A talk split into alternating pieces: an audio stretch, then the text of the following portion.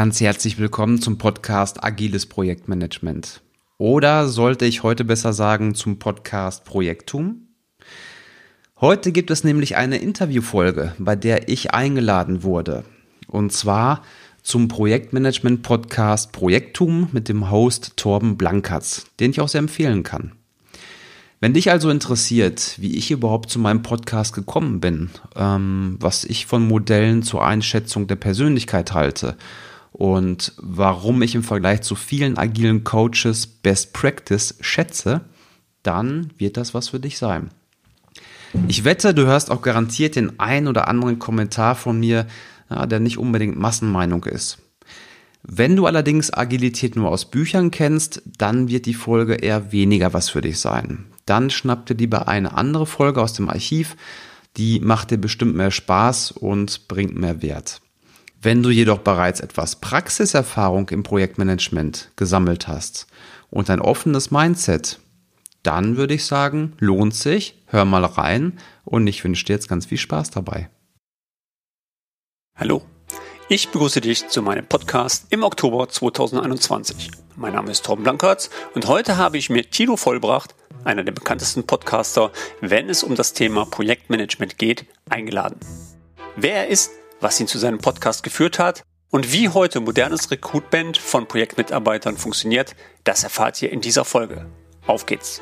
Der Podcast rund um die Themen Projektmanagement, Prozesse und Tools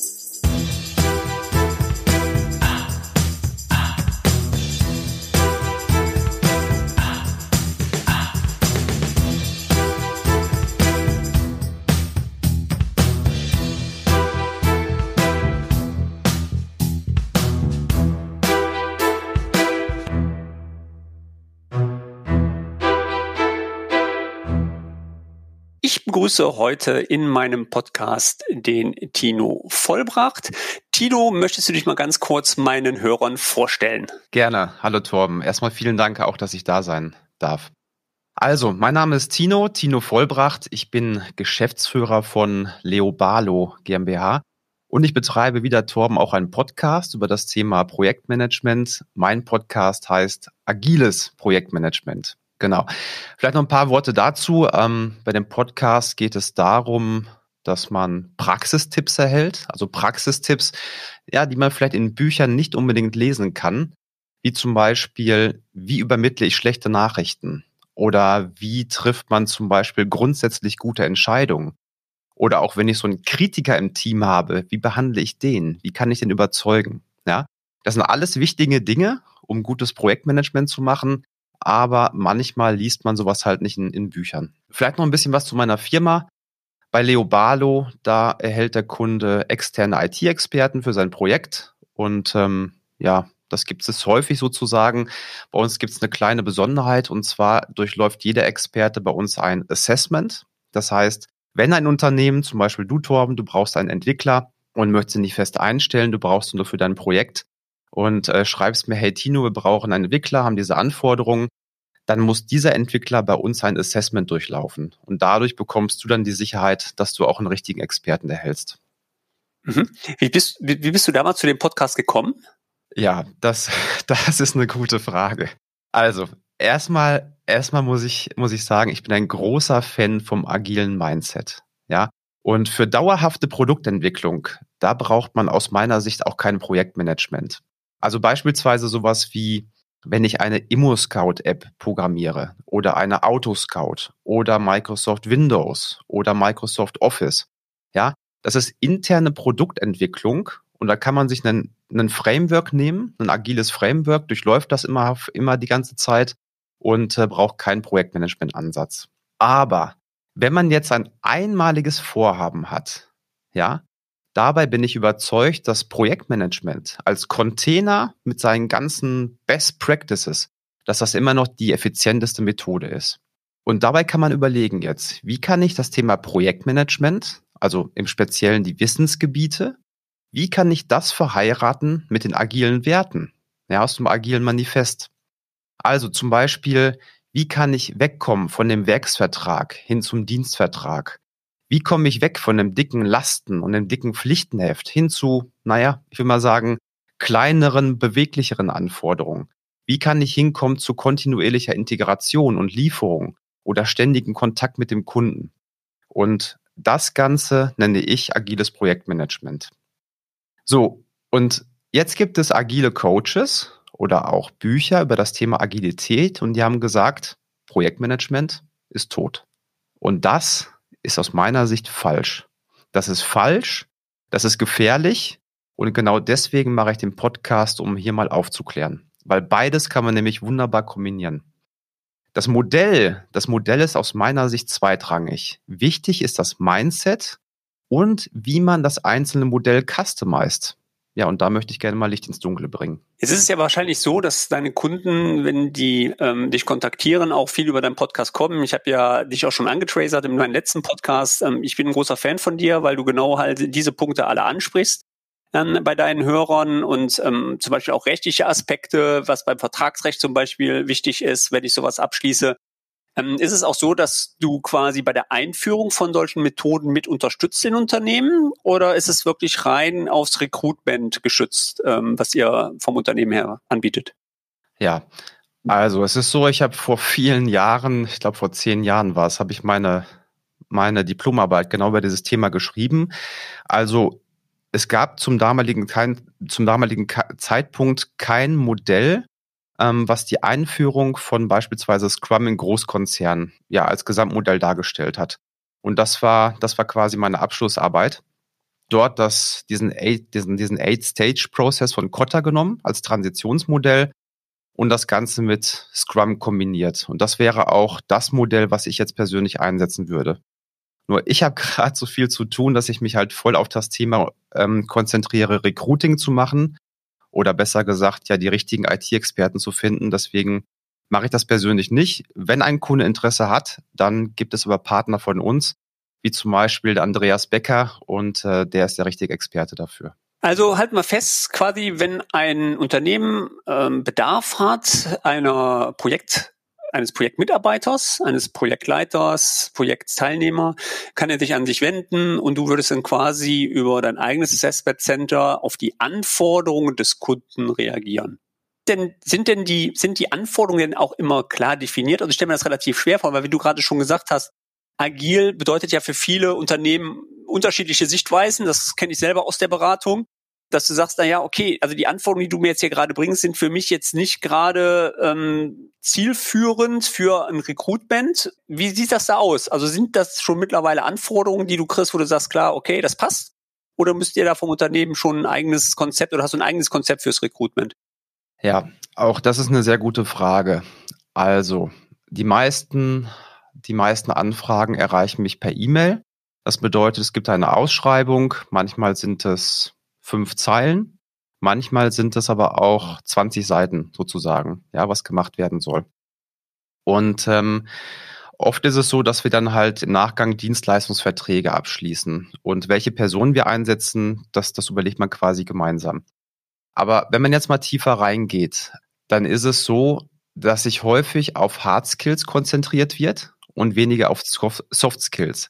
Aber eigentlich genau das ist das Wichtige. Also vor allem beim Projektmanagement. Ja, Hard Skills, die kann ich jemandem beibringen.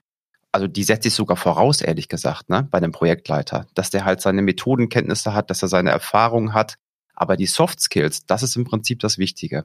Und dafür brauche ich auf jeden Fall ein Ohr beim Kunden.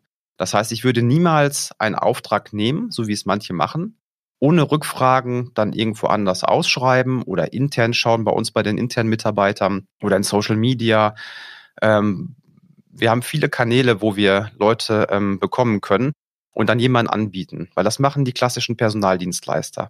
Deswegen ist wichtig, immer noch mal in das Gespräch reinzugehen und nachzufragen, hey, wie ist die Situation? Wie groß ist das Projekt beispielsweise?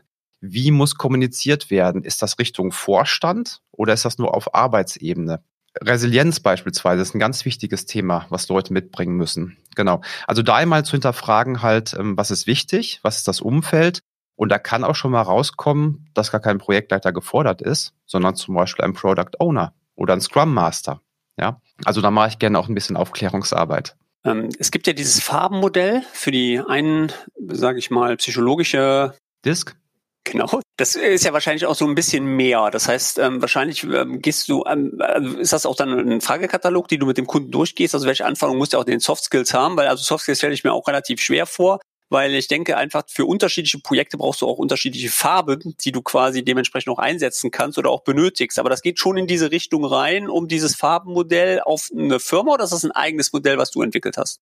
Also wenn ich ehrlich bin, das Disk-Modell zum Beispiel im Speziellen, ich komme damit nicht klar. Also für mich ist es nicht differenziert genug. Ich weiß, dass es oft eingesetzt wird und ich glaube, es hilft auch vielen Menschen, um grundsätzlich mal ein Verständnis darüber zu bekommen, ah, der eine tickt eher so und der andere tickt eher so. Das kann man sich ja auch als Teilmengen vorstellen, aber diese Teilmengen überschneiden sich quasi ziemlich häufig. Das heißt, in einer bestimmten Situation handelt der Mensch so, aber in einer anderen Situation handelt er doch anders. Ne? Und deswegen ist es mir zu vereinfacht sozusagen. Ähm, runtergeschrieben habe ich das nicht. Ich glaube einfach, dass ich einen Vorteil habe, dass das eine meiner Stärken ist, zu erkennen, also einmal zu hinterfragen, was ist genau der Bedarf. Ne? Nicht einfach nur zu nehmen und dann halt weiterzugeben, sondern doch mal wirklich zu hinterfragen. Also da helfen mir garantiert meine Methodenkenntnisse.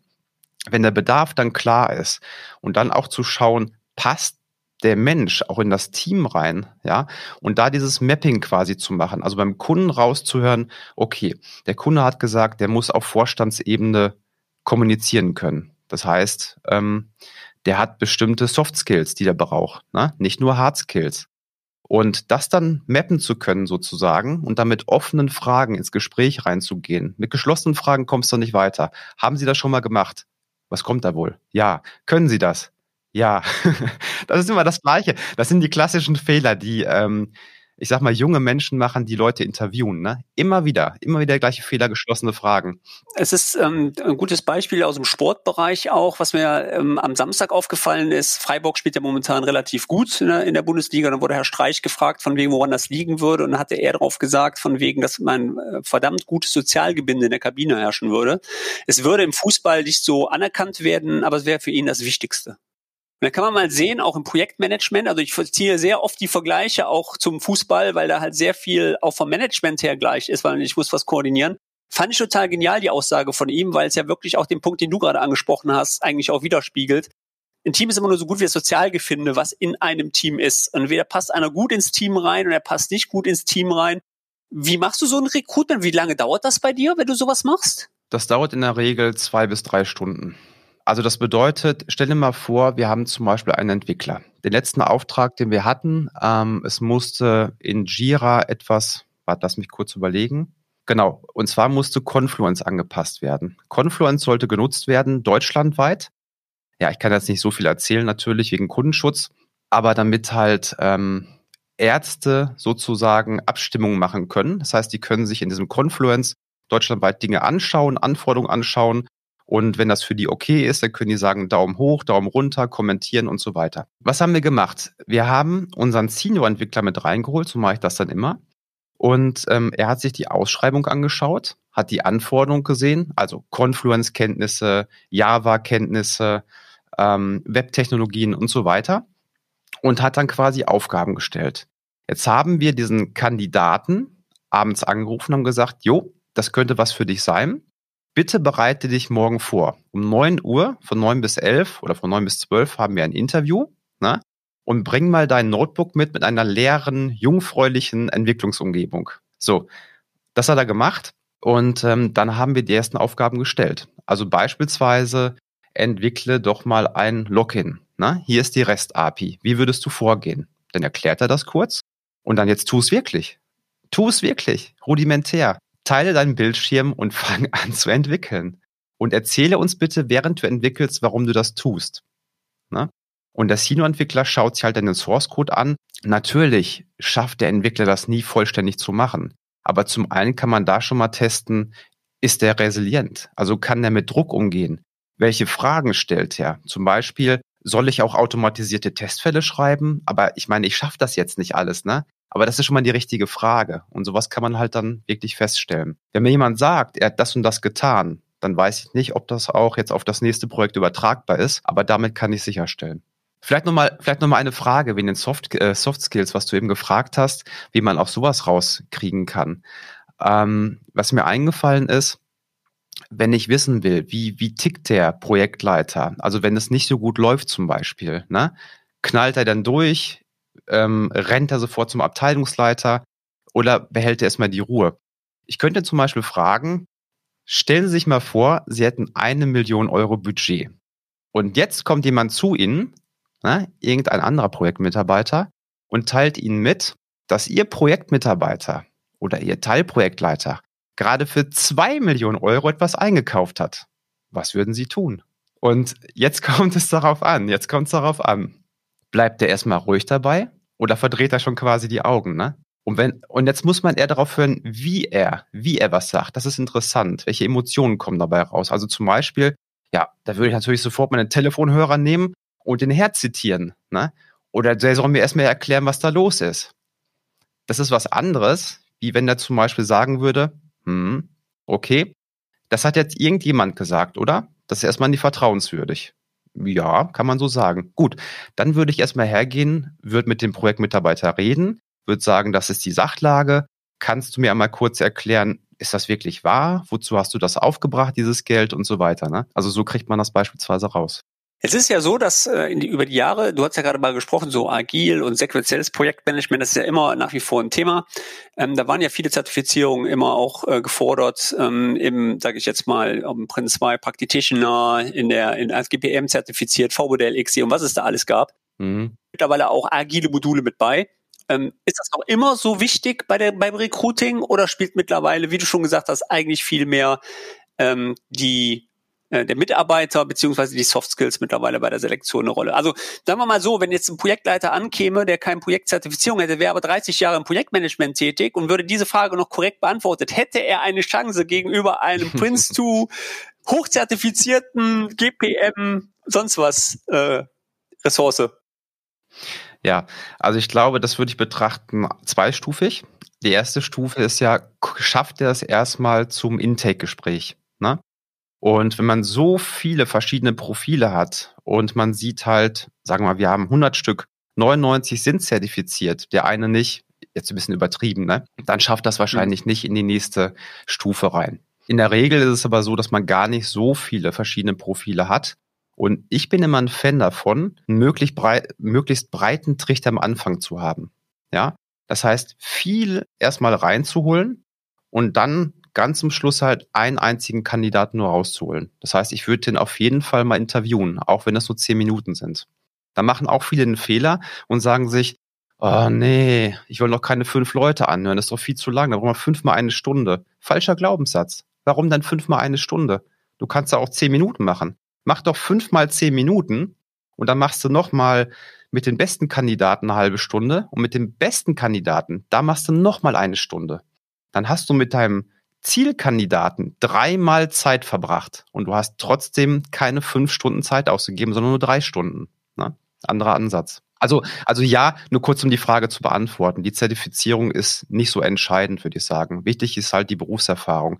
Das ist zum Beispiel auch, warum bei Leo Barlow diese letzten vier Buchstaben, das B steht für Best Practice. Und das ist etwas, wo ich sage, das ist in der agilen ja, agile Welt, das gibt's ja eigentlich gar nicht. Aber zumindest bei diesen Hardcore-Agilisten, sage ich mal, ist Best Practice nichts mehr wert. Wir wollen alles neu lernen. Ja, wir machen Scrum und alles andere blenden wir aus, beispielsweise, und wir gucken, ob das geht. Wenn das nicht geht, machen wir es anders. Wir gucken, ob das geht. Wenn es nicht geht, machen wir das anders. Jetzt muss man sich nur überlegen halt, dass das ja auch Geld kostet. Jedes Mal, jedes Mal, wenn wir feststellen, das hat nicht funktioniert, hat das Geld gekostet. Ja, und wenn wir nicht so viel Geld haben, dann ist die Überlegung, warum greife ich da nicht auf Best Practices zurück? Deswegen habe ich dieses B als einen der Werte von unserer Firma eingesetzt, weil ich es so wichtig finde. Wie wichtig ist für dich ähm, Personal Branding, wenn du jetzt jemanden jetzt empfehlen würdest? Du jetzt einen guten Freund, weil gerade LinkedIn ist ja eine große Plattform, wo sehr viel drin ist. Ich persönlich mache sehr viel Personal Branding für mich als Person. Ähm, würdest du auch sagen, klar, das ist auch super wichtig heutzutage, auch für die jüngere Generation, ein ordentliches, sich selber auf den Plattformen ordentlich zu verkaufen? Weil ich habe auch sehr viele, die gut sind, mhm. aber die sind nicht bei LinkedIn. Die machen mhm. da nichts. Dann hast du da noch nicht mal ein, ein Foto drin oder sonst was. Ist sowas essentiell heutzutage? Ja, das ist essentiell. Also LinkedIn würde ich sagen, ist eh momentan die Top 1 Plattform. Jetzt haben wir Herbst 2021. Ich war vorher auch noch bei Xing gewesen. Ich habe mein Profil noch nicht gelöscht, aber ich pflege es nicht mehr. Es ist kurz vorm Löschen. Ich weiß nicht, was die Jungs in Berlin machen, ehrlich gesagt, oder was die nicht machen. Ich verstehe es nicht. Ich verstehe es nicht. LinkedIn wird immer stärker. Also klar, Personal Branding ist und bleibt wichtig, weil man kann der Beste sein auf der ganzen Welt, aber wenn es keiner merkt, das ist die wahrgenommene Kompetenz, ne, dann ist es halt auch nichts wert. Das ist wichtig. Deswegen muss man schon darauf achten halt, wie, wie sehe ich aus? Wie schreibe ich? Wie kommuniziere ich? Das ist wichtig. Das gehört zum beruflichen Erfolg dazu.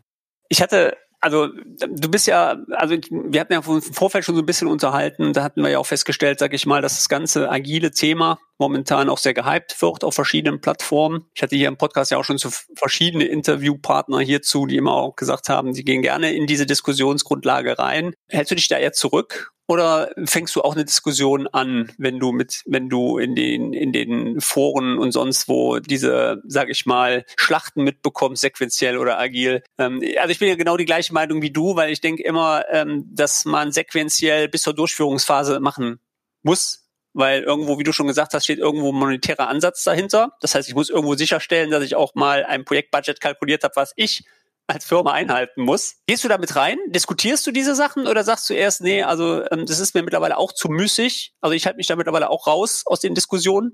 Zu müßig, ähm, weil man erreicht sie eh nicht.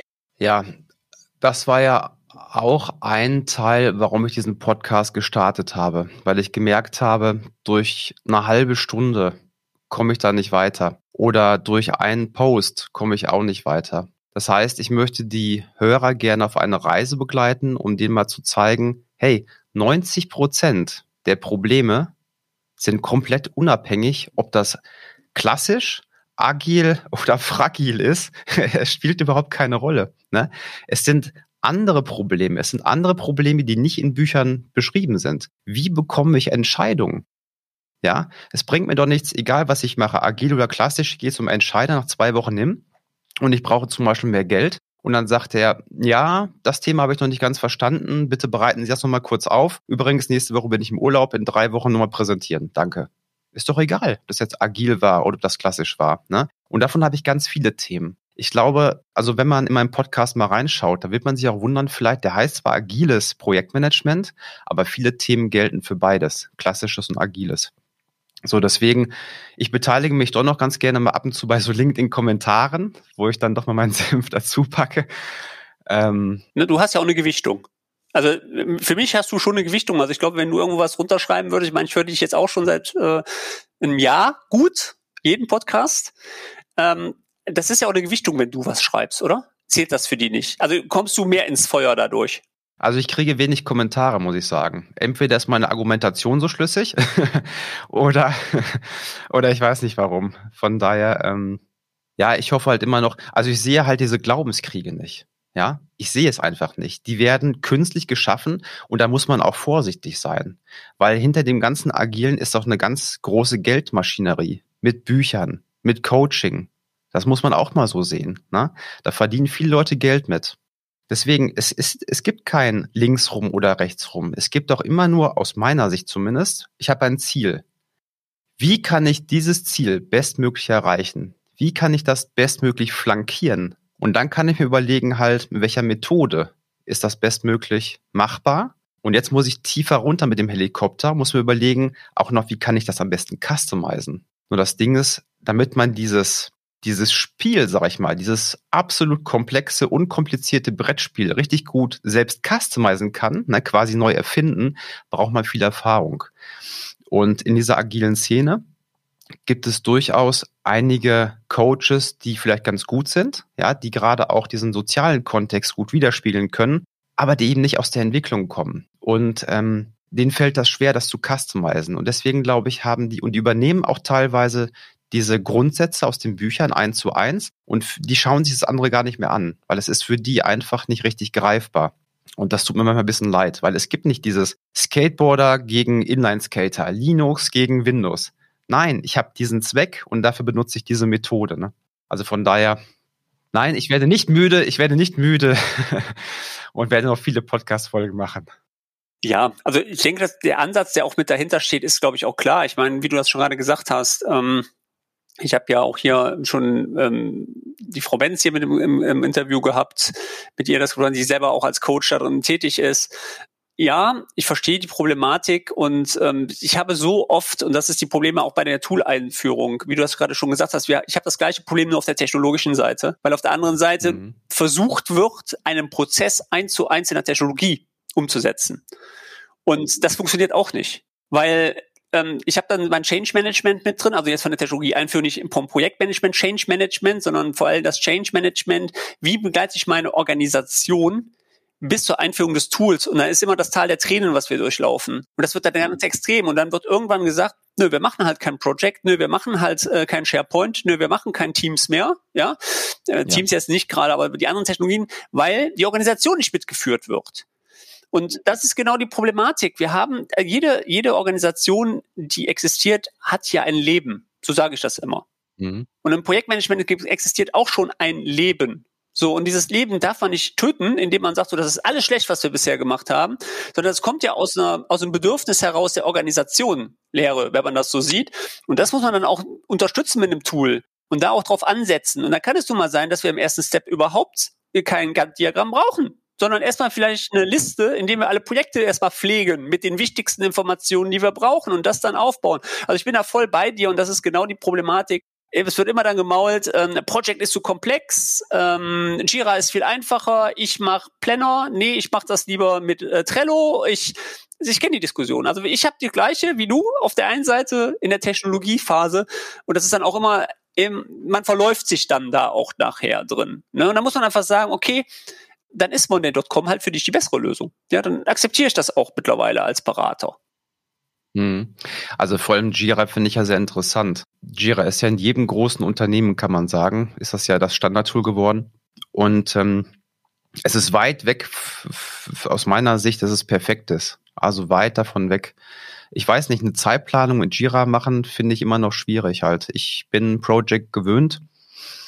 Ähm, es gibt auch bestimmte Plugins bestimmt dafür, für Jira, um das machen zu können. Aber ich bin zum Beispiel auch ein Freund davon, nicht mit Storypoints zu arbeiten, wenn ich eine Aufwandsschätzung mache.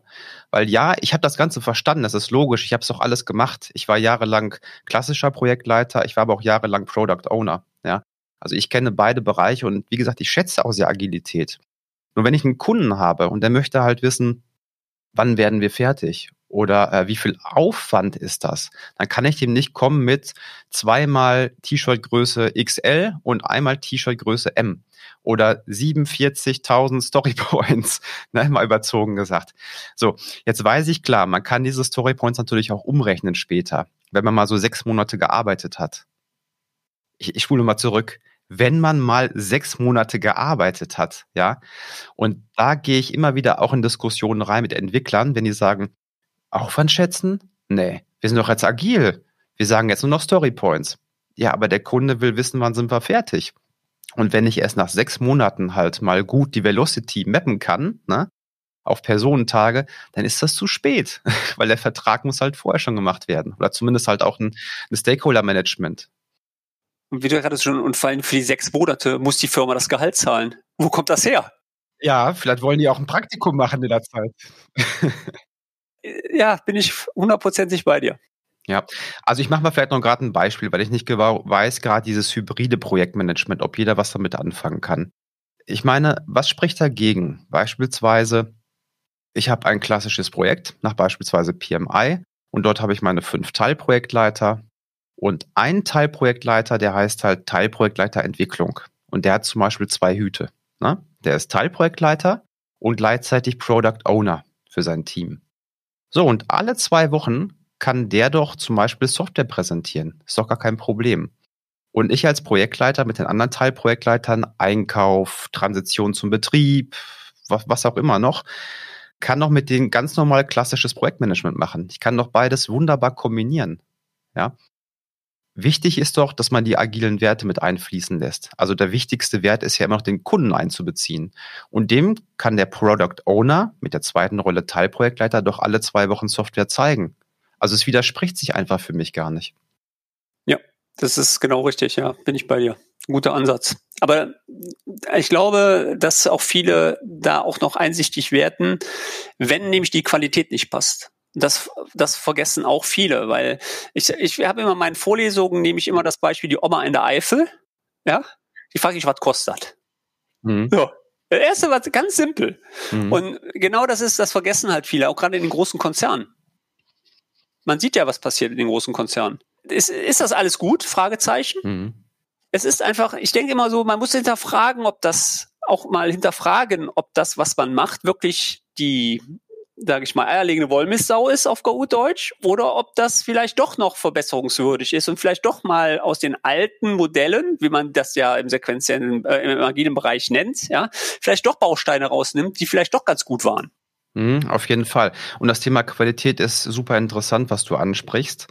Ähm, was ich auch häufig erlebe, ist, dass der Qualitätsplan wegfällt. Also im Prinzip macht man sich Gedanken, welche Qualität möchte ich später erreichen. Ne? Und darauf baut man auch das Testkonzept dann um und sagt, okay, wie kann ich die, die Qualität prüfen? Ein Ansatz im Agilen Manifest ist auch, dass man sagt, ich möchte immer die beste Qualität haben. Ja, eine Qualitätsschraube wird niemals gedreht. Technische Exzellenz. Und hier muss man auch wieder aufpassen. Also grundsätzlich ist das richtig. Nur jetzt muss man halt überlegen wieder, was ist mein Ziel? Möchte ich zum Beispiel den Vorstand überzeugen, dass etwas nicht funktioniert oder dass etwas funktioniert, dann mache ich vielleicht ein ganz kleines MVP daraus, ja, so ein minimales mit drei, vier Features und das rotze ich mal kurz hin, sage ich mal einfach. Und das ist mein Zweck, dann ist das okay. Und ich schmeiße es später in die Mülltonne und mache es neu. Das kann man machen. Oder ich habe irgendwo für eine bestimmte Werbemaßnahme, eine App kann man auch machen für sechs Monate. Die muss ich, die muss ich nicht so aufbauen, dass die super wartbar ist, wenn ich weiß, ich brauche kein Update mehr. In der Regel ist das aber richtig. Zu 95 Prozent stehe ich auch auf technische Exzellenz und auf Wartbarkeit. Ne? Ich will damit einfach nur sagen, halt, ich betrachte diese Projektmanagement-Wissensgebiete eher wie eine Checkliste, dass ich mir Gedanken mache, hey, ich brauche Ressourcen. Wo kriege ich die her?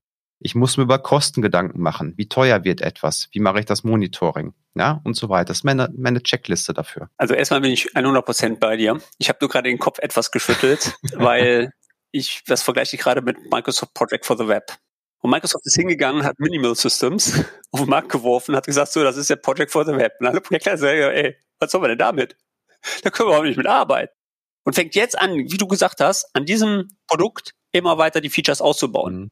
Ja, dann ist man hingegangen, hat gesagt, wir nehmen die User Voice bei Microsoft, wir holen uns das Feedback der User, was will der User haben und entwickeln danach, auch ein sehr guter Ansatz, haben sie jetzt gecancelt, ist tot. So. Mhm. Das heißt, man kann jetzt nur noch diesen User Voice direkt übers Tool senden, aber nicht mehr über die Webseite, weil zu viele Features wahrscheinlich gekommen sind, die man haben will. So, und jetzt kommen die, unschlagbar, ich habe ja meinen Podcast angehört, mit dem Critical Fart, wo ich denke so, wow, den haben wir ja gerade neu erfunden. Den, der existiert ja gerade mal so zwei, drei Wochen auf dem Markt. Critical Fart. Und dann das sind dann, wo du dann sagst, so, naja, okay, vielleicht sollte man vielleicht schon in der Qualität schon überlegen, was so ein Minimal Systems an Bedarf hat, um das dann, um die Diskussion auch wegzukriegen. Aber ich bin natürlich 100 Prozent bei dir. Mhm. Wie du das auch gesagt hast, ist, glaube ich, ein guter Ansatz. Und Microsoft macht es ja wirklich auch so jetzt momentan mit Project for the Web, immer weiter das Feature auszubauen, wie man es halt benötigt. Und deswegen hatte ich mir gerade ein bisschen den Kopf äh, geschüttelt und geschmunzelt.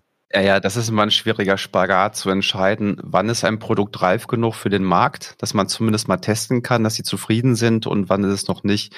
Also wenn der kritische Pfad nicht darstellbar ist, würde ich sagen, nein, es ist noch nicht so weit. genau, ja.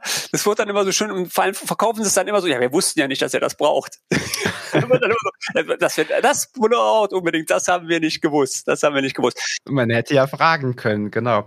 Also das ist natürlich klasse, genauso wie Spotify das auch macht, ne? Die machen einfach dann in ihrem Forum Umfragen oder jeder kann da was eintragen, einen Polling-Request und dann kannst du sagen, jo, hätte auch gerne Bedarf, finde ich klasse sowas. Ja, also weil der User äh, sagt ja, was er braucht im Endeffekt. Ja, und ähm, das, bisher war es das MVP immer so, dass wir unser Feedback dann aus der Wirtschaft, Microsoft, also wenn man weiß, wer entwickelt und wie die, die haben einfach kein Gefühl, weil die sind Entwickler.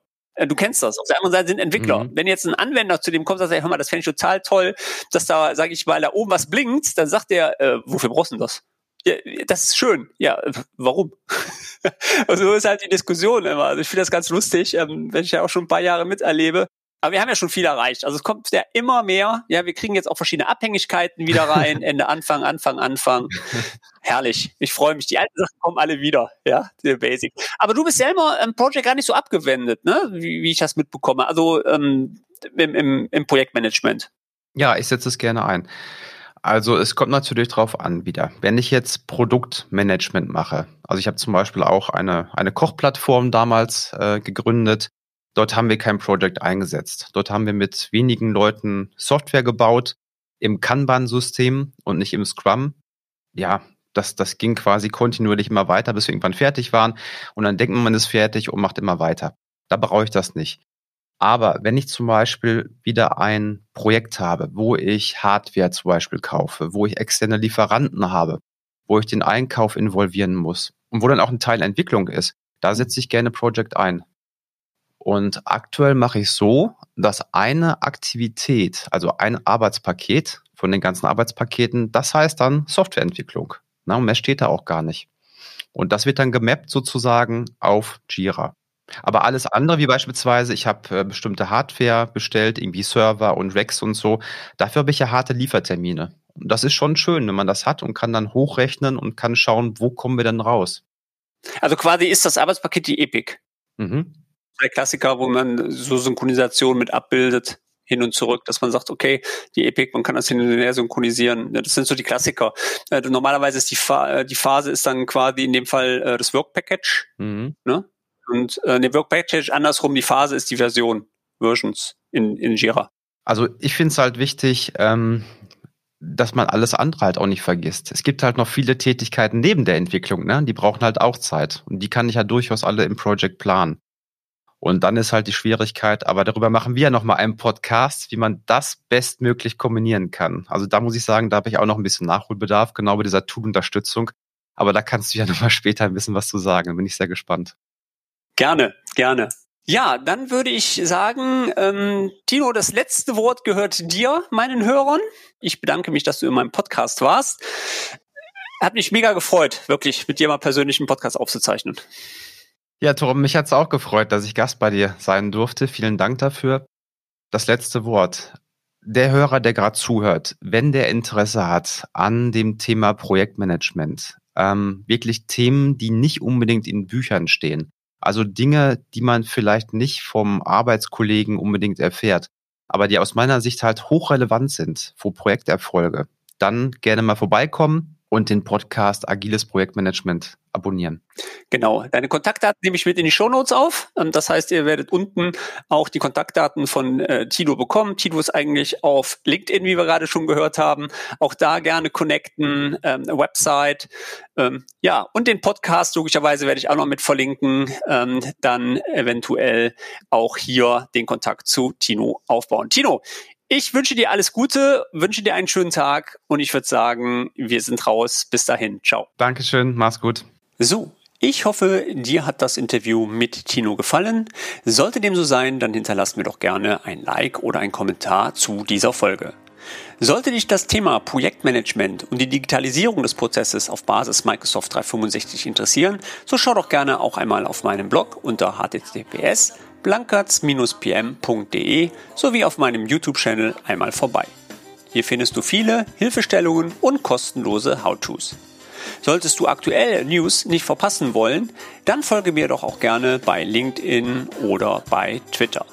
Ja, und wenn du Hilfe bei der Umsetzung deiner Projekte brauchst, dann sprich mich doch einfach an. Ich berate dich gerne bei der Einführung. Kontaktdaten findest du in den Show Notes oder unter https blankertz-pm.de. Ich freue mich auf die nächste Folge und ich würde sagen, gutes Gelingen. Ich bin raus. Euer Blanky. Ciao.